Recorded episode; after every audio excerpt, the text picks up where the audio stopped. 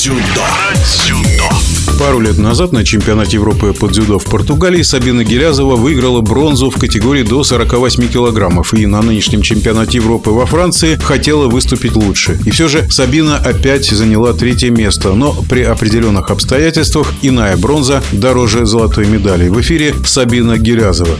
Нынешняя бронза для меня далась тяжело. Мне хотелось завоевать золото, но не все получилось, как хотелось бы.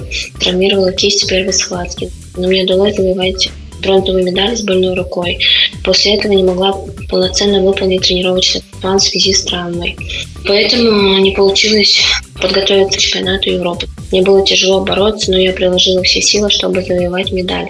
Поэтому я рада, что в не очень хорошей форме я смогла взять медаль на чемпионате Европы. А как складывался чемпионат Европы для Сабины? Я боролась пять встреч. За выход в полуфинал проиграла спортсменке из Франции Ширин Букли достаточно опытная соперница, по праву уже трехкратная чемпионка Европы. Могу сказать, что у нее есть та сила, которой нет у меня. Буду проделывать работу над ошибками и верю, что в следующий раз у меня получится победить. И чуть подробнее о поединке за третье место. За бронзовую медаль я боролась с представительницей Словении Марушей Стангар. Хочу отметить, что в 2021 году на чемпионате Европы мы также с ней встречались в поединке за бронзу. На предыдущих турнирах я ее проигрывала, и здесь у меня получилось взять реванш, чему я рада. Сабина Гелязова на чемпионате Европы боролась в первый день соревнований. Насколько сложно открывать турнир? Может быть, волнение больше? Первый день бороться, по мне, это лучший вариант, потому что ну, я уже привыкла. Но если вдруг поменяют регламент, то легко смогу перестроиться. Довольна ли Сабина Гелязова сезоном или пока рано об этом говорить? Сезон еще не закончен. Впереди заключительный турнир в этом году в Рошле в Токио.